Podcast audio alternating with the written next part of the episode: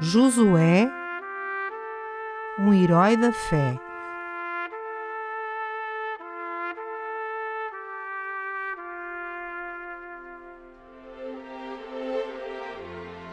A vida de Josué, de soldado a general.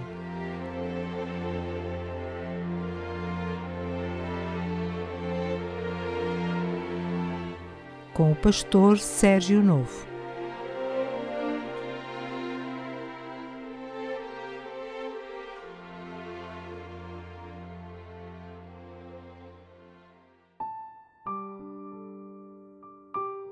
Episódio 14 A vitória sob a luz.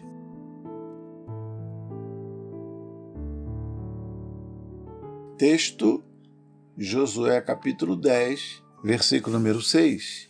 Enviaram, pois, os homens de Gibeão a Josué ao arraial de Gilgal, dizendo: Não retires as tuas mãos de teus servos. Sobe apressadamente a nós e livra-nos e ajuda-nos porque todos os reis dos amorreus que habitam na montanha se ajuntarão contra nós. No nosso encontro anterior, conversamos sobre a tomada de Aí. Hoje falaremos sobre a vitória sobre a luz. A conquista das terras do sul ou ao sul de Canaã começou com uma vitória épica de Josué sobre cinco reis confederados. Uma batalha que poderíamos resumir numa só frase: a vitória sobre a luz. Quando o povo de Canaã ouviu o que Israel tinha feito a Jericó e a Ai, decidiu que tinha que se unir contra Israel. Lembremos que a região de Canaã não era habitada por uma só nação. Fatores geográficos e a pressão dos grandes impérios do crescente fértil explicam o fato de que os cananeus jamais formaram um império forte e integrado. Numerosas cidades e estados dominavam toda a região. Cada cidade controlava parte das terras ao seu redor e eram bem fortificadas de forma a resistir possíveis ataques inimigos. O governante oferecia proteção aos súditos ao redor, que por sua vez providenciavam a base econômica da região. Quando algum povo vinha ocupar a terra, essas cidades e estados formavam ligas e se uniam para resistir ao invasor, e isso é bem ilustrado no livro de Josué. O rei de Jerusalém ficou alarmado com a vitória de Josué sobre Jericó e Ai e com o concerto que a grande cidade de Gibeão tinha feito com Israel formou então uma confederação de cinco reis para atacar os moradores de Gibeão. Estes, vendo que estavam sitiados e sendo atacados, enviaram um pedido de socorro a Josué. O Senhor disse a Josué: Não os temas, porque os tenho dado na tua mão. Josué 10, 8. Em várias oportunidades, o Senhor se dirigiu a Josué para encorajá-lo com essas palavras: Como é bom ouvir o Senhor falar conosco quando enfrentamos uma situação difícil em nossa vida. Todo o exército de Israel caminhou durante a noite, pela manhã veio de repente sobre o exército adversário. Os exércitos confederados, conturbados, fugiram. Quando o inimigo fugiu, o Senhor lançou grandes pedras de saraiva sobre eles. Mais pessoas morreram da saraiva do que Israel matara com a espada, segundo a palavra do Senhor. No milagre da Saraiva, chuva de pedras, o Senhor estava a ajudar um exército que estava cansado, que tinha caminhado toda a noite, cerca de 40 quilômetros a subir, e tinha lutado corpo a corpo durante a maior parte do dia.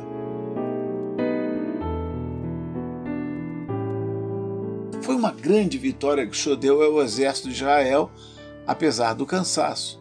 No entanto, os filhos de Israel tiveram ainda que perseguir um exército dos amorreus que estava a fugir por um desfiladeiro.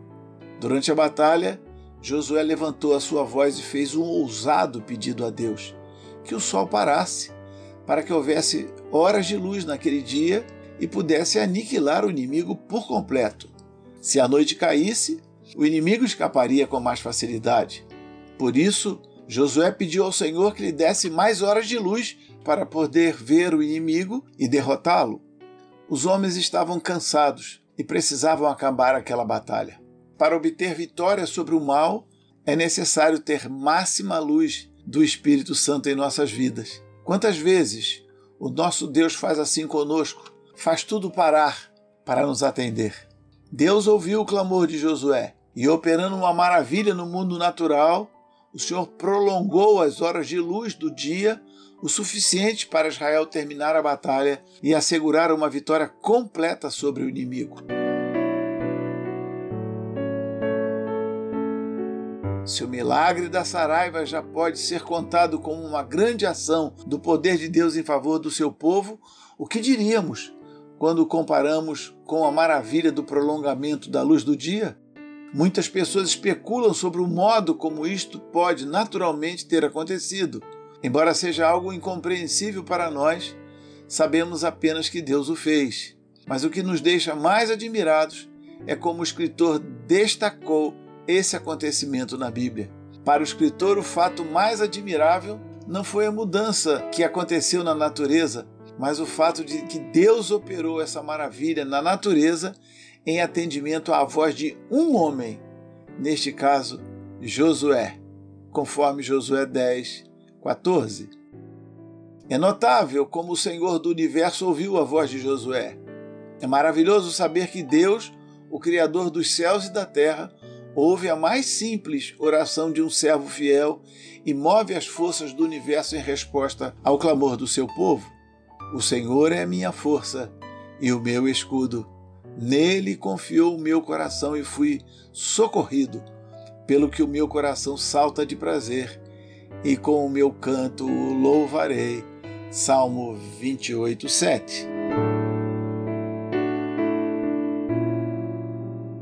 Na próxima semana falaremos sobre o engano dos gibeonitas, sempre mostrando a trajetória de um simples nome na genealogia bíblica, mas o verdadeiro herói da fé. Não perca! Voltaremos neste mesmo dia e horário. Encontro marcado então. Fique com Deus.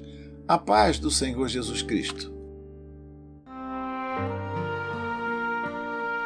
Acabou de escutar Josué. Uma produção da Rádio Evangélica Maranata.